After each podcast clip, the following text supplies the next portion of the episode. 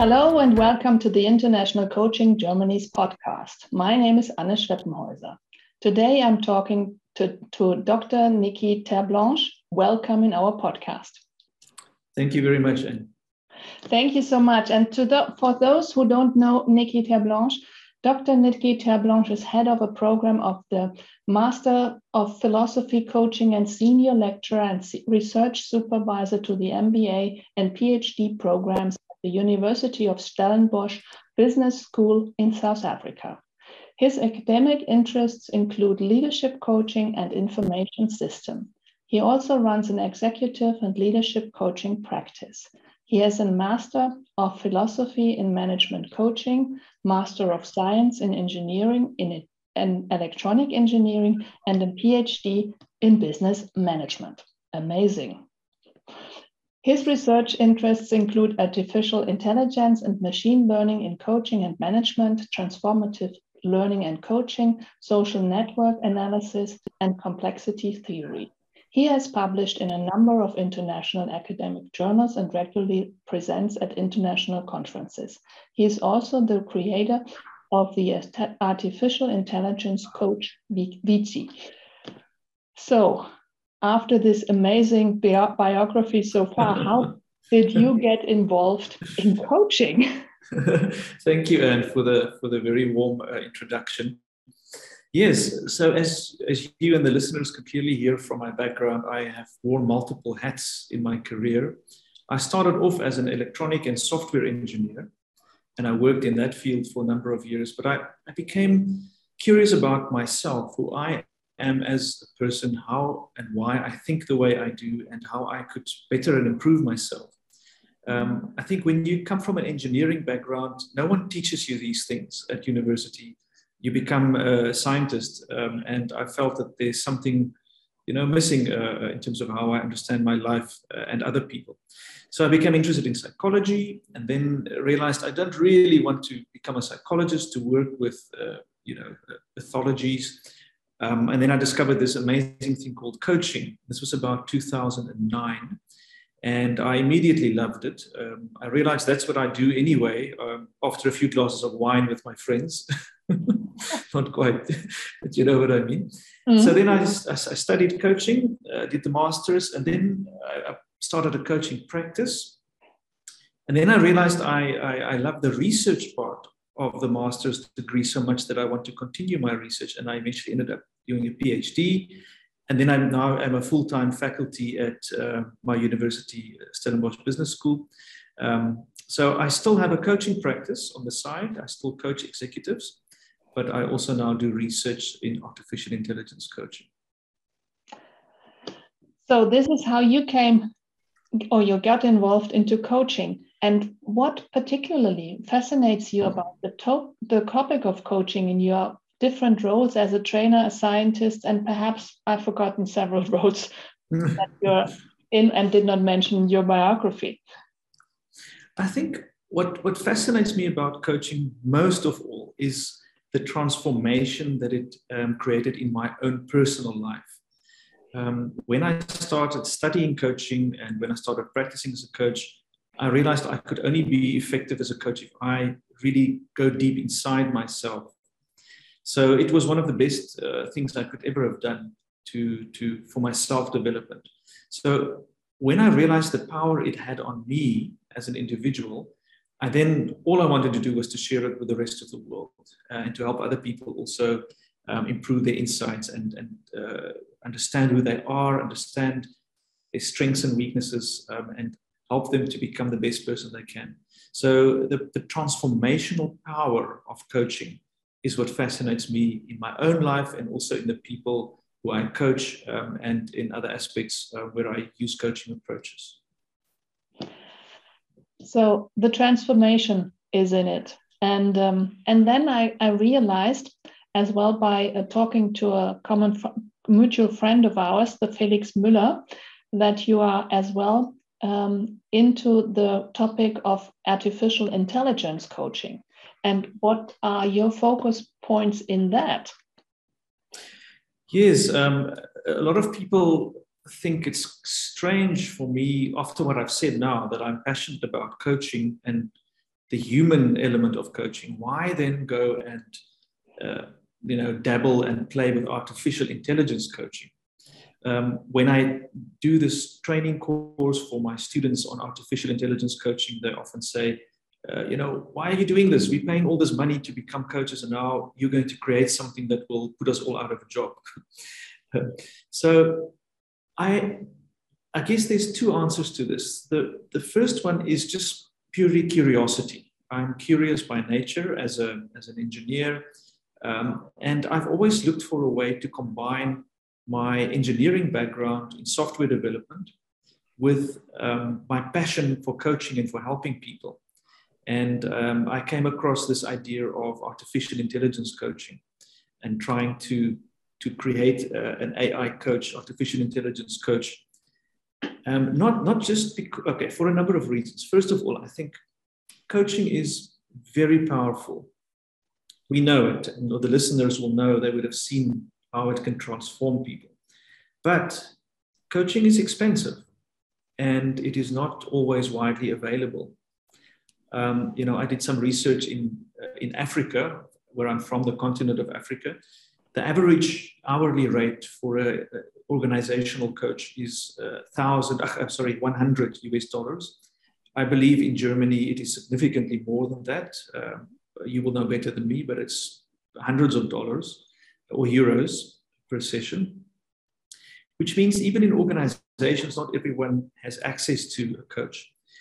The other problem is that in, in Africa, there are less than 2,000 um, ICF coaches. So Africa is a continent of more than a billion people, and there are only 2,000 ICF coaches, which means the benefits of coaching really can't be uh, shared because of lack of money and of lack of trained coaches.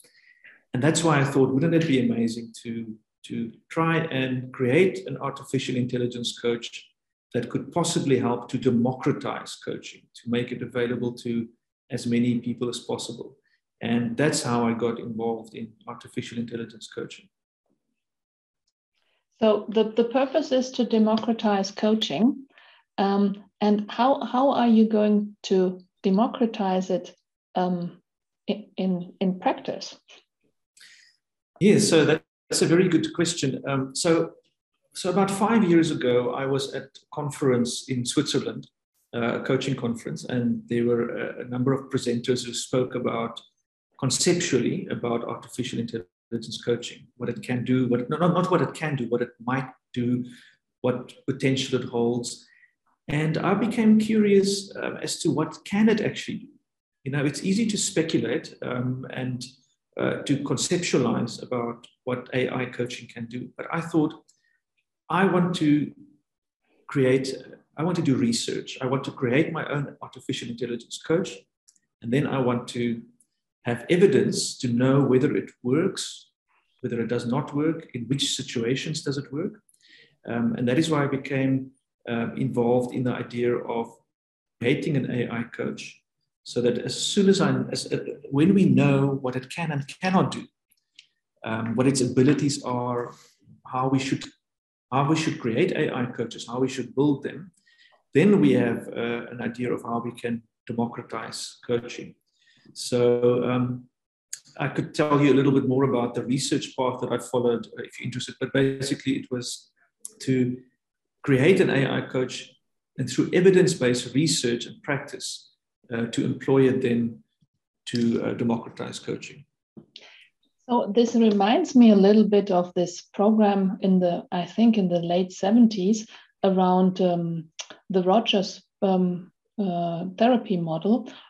It's called ELIZA, I suppose. Yes, yes. And and with the view of today, it seems a little bit strange and peculiar to follow up on ELIZA. So, what are the specifics around this new AI coaching?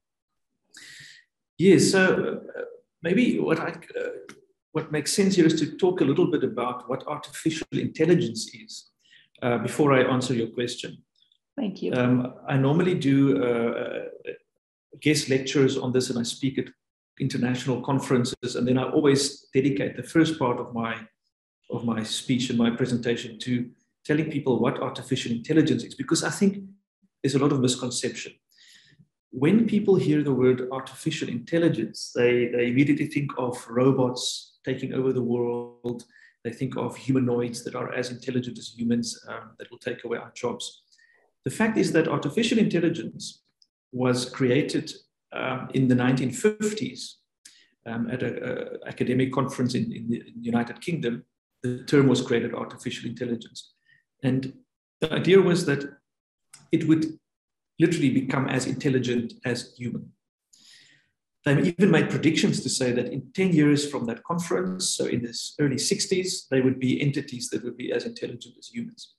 That, of course, didn't happen. So, what we saw was um, a number of peaks and, um, and dips, if you had to draw a graph. Mm-hmm. So, excite, excitement about AI, lots of investment, lots of funding, government and private companies. And then after 10, 20 years, disappointment because it did not deliver what it should. And then the, the, the interest would go down into a dip. And that's what we call an AI winter. Mm-hmm. So we have had two of these AI winters in the 60s, 70s, and again in the 1980s, where there was an overpromise of what artificial intelligence can do. So um, we are now in the third wave of artificial intelligence, and I am slightly concerned that we might reach another AI winter because we still don't have self-driving cars, right? Even though it, it, was promised, we don't have flying cars, we don't have people that uh, you know all the robots and all the things that we were promised. So, I think the the challenge is that there are different types of artificial intelligence. There is artificial narrow intelligence, and there's artificial general intelligence. So artificial narrow intelligence is what we have today. It is a system that can do one task really, really well. For example, it can drive a car or is a vacuum cleaner that can figure out the layout of your house and can vacuum um, on its own. But that vacuum cleaner cannot make you tea, and the self-driving car, um, you know, uh, cannot uh, give you financial advice, to yeah. use strange examples. So artificial narrow intelligence is what we have at the moment. It's where we program systems to do one task really well, but only one task. It can't transfer the learning. Artificial general intelligence is where we have a system that is as intelligent as a human. And that does not exist at the moment. And the experts say that we will not see it in our lifetime. So it is so difficult to achieve human intelligence in a machine that we don't have the technology at the moment, and we will not see it for the next 50 to 100 years. That's the prediction. So now you ask about Eliza. So Eliza was a, a chatbot, basically a conversational agent based on Rogerian psychology. And it was a very simplistic uh, approach. It basically asked open-ended questions and people could get insights from it. Um, and you ask, how is it different to where we are now? Well, so I've created two artificial intelligence coaches um, in the form of chatbots. So these are not um, robots or anything physical that you can touch. It's basically a conversational interface on, on, on a smartphone or you know, on a web browser where I have used um, coaching theories. I've used the GROW model. Um, I'm sure you're familiar with the GROW model, right? Of course, of course. Yeah, that's the, it's the bread and butter of all coaches. yeah. Um, so I, I used the GROW model and then I used goal attainment theory from, from Anthony Grant. So the basic model of how we achieve our goals. And I programmed this into a conversational chatbot. Um, that is Coach Vici. Mm-hmm. Um, and then I also created Coach Vidi. So just for the listeners, um, the names Vici and Vidi come from the Latin Veni, Vidi, Vici. Oh, yeah, you told me in German it's Vicky. so, but it's it's from the it's from the Latin to say that says I came, I saw, I conquered. So Vici is the conquering bit because it helps you with goal attainment, and then Coach Vidi is the C bit where you uh, it helps you with your vision, and it is actually Coach Vidi is an assistant for human coaches. So in between um, your coaching session with your client, you can give your client Coach Vidi, and Coach Vidi will have a conversation conversation with your client to help them reflect on what happened in the human coaching session, what uh, goals they're working on, what they want to discuss with a human coach in the next session. Um, and then the human coach can download a report to, to uh, see what conversation you had with the chatbot. And, and it can then be taken into the, into the, into the next session. So it's, um, I hope I answered your question. I, I, always get so excited and carried away by my, by my AI coaching. But uh, yeah, let me pause there for a bit just to, to, to see that, that, that I'm answering your question. So um, you, you just said that the, the, the artificial intelligence um, development will be ready in around perhaps 100 years or something. So, and, and I'm going to, to look a little short term measure. How will the relationship between traditional coaching and then AI coaching change in the next two or five years? What do you think? Hmm. I think, um, look, so artificial intelligence is, has been used in uh, psychology and in healthcare um, far more than in, in coaching, the way that we understand coaching. Um, I, as far as I know, am one of the first people to do extensive research on AI coaching, and I, we can talk about that a bit later, maybe about the amazing results I received. Uh, maybe let me just quickly mention. I, uh, with Coach Vici, we did uh, research over two years to compare the ability of Coach Vici to help people with goal attainment. And we found that Coach Vici was as good as a human coach after 10 months to help people uh, with goal attainment. It was not good um, at anything else. So it could not help with resilience and psychological well being and stress. These are the other things we measured because it was not programmed to do that. It was programmed just for goal attainment. But it was very, it was as good as a human coach, which was quite surprising. And the way I say that now is because I think, first of all, when you talk about AI coaching, there's a very a definite response. Some people don't like it. Some coaches, they say this is nonsense. We shouldn't have artificial intelligence coaching because it's about humans, right? It's about human to human. But you get other coaches that see it, and this is my position, as another tool in your toolbox mm-hmm. that you can use to help your clients and to democratize coaching. So, in the next two to five years, I think what will happen is that, first of all, organizations will start using these artificial intelligence coaches for very, very specific and narrow applications. For example, goal attainment, like Coach Vici.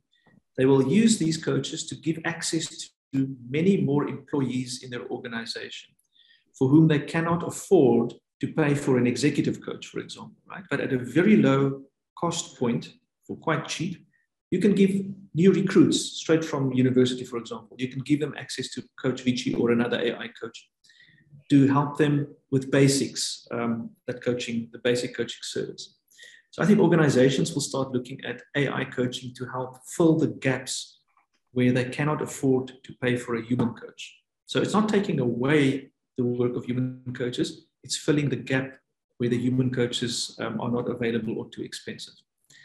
I also think in the next two to five years, um, coaches, human coaches, will start using artificial intelligence tools like Coach Vidi, the one I created, so that in between coaching sessions, for example, um, the client still has access to, in a conversational manner, think about their coaching session. And um, we are planning research uh, to kick off fairly soon, where we will evaluate, we will compare a group of human coaches who don't use artificial intelligence coaching as a tool with another group of human coaches where they do use artificial intelligence assistance. And we want to compare which of the clients uh, show better outcomes. And I hypothesize that the use of AI coaching will help coaches.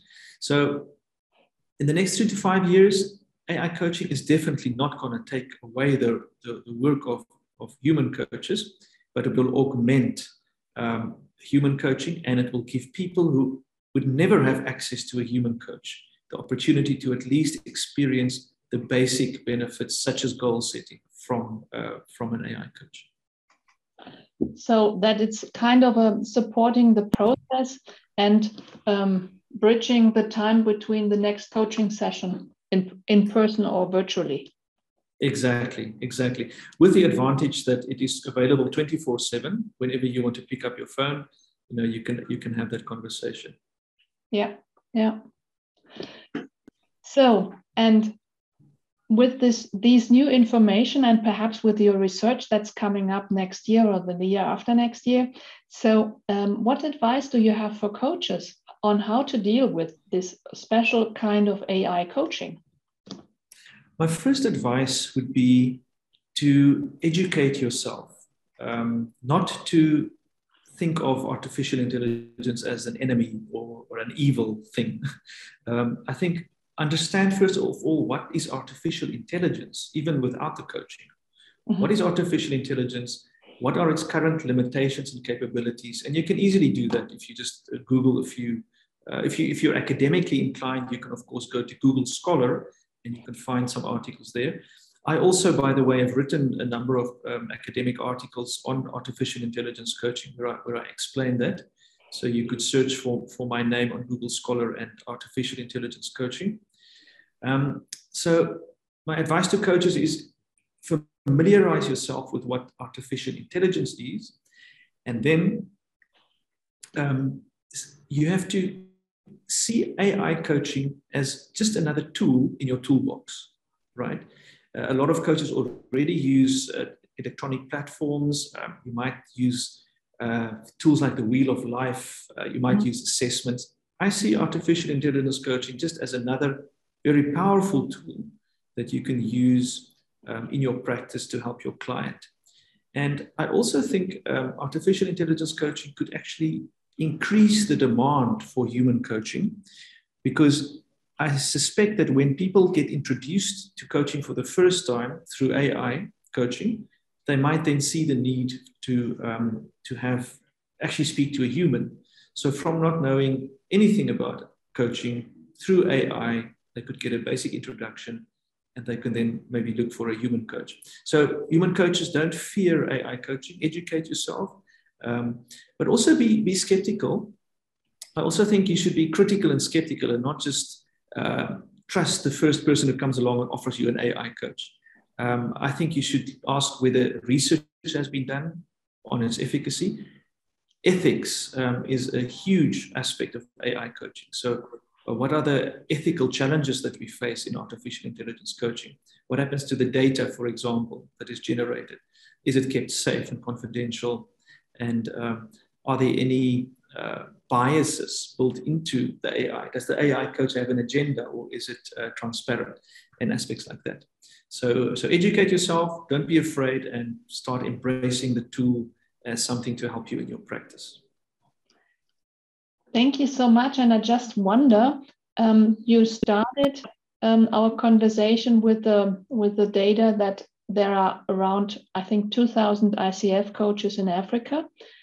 And um, combining this information with AI coaching, how could um, your prognosis or your your your out uh, looking your this outcome that you're expecting, how will it change the, the situation for coaching in Africa? Well, I'm very hopeful that uh, we can very soon uh, give access to, to hopefully millions of people to AI coaching. So I've already launched a project in South Africa. Uh, we have very high unemployment, youth unemployment. 52% uh, of, of South Africans under the age of 35 are without a job, half of them.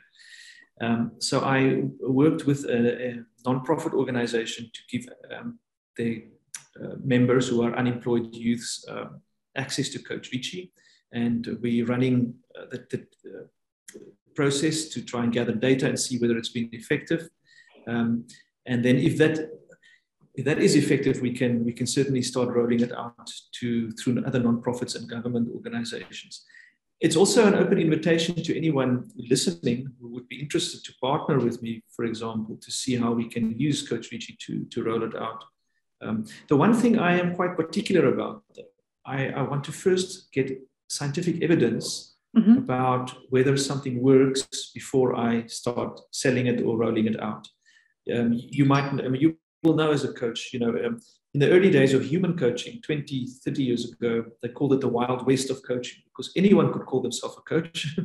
and uh, they, they, they caused a lot of damage to our profession.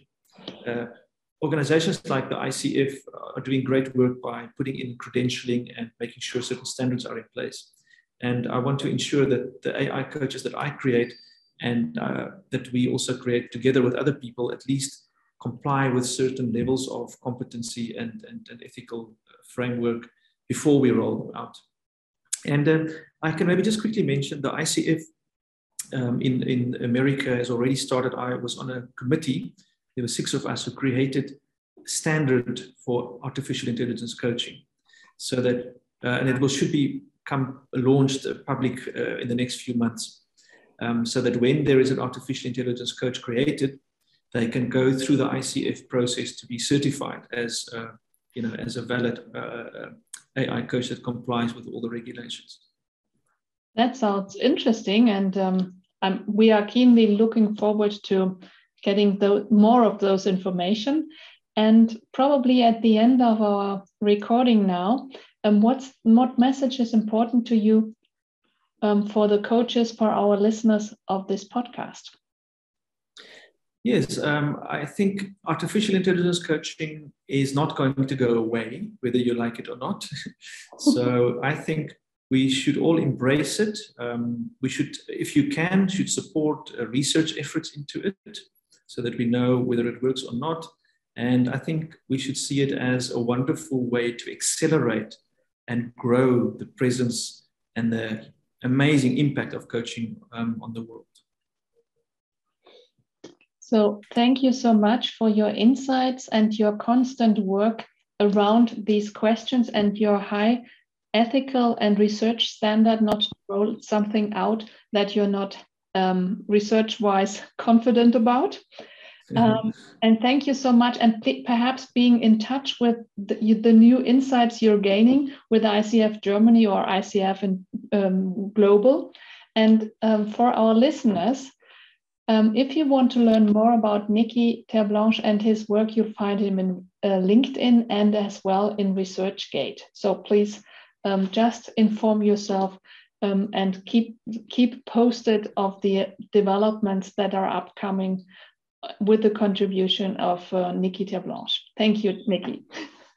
Thank you, and thank you so much for inviting me. I had a lovely time talking, and I hope the listeners will find it useful. Thank you very much. Thank you.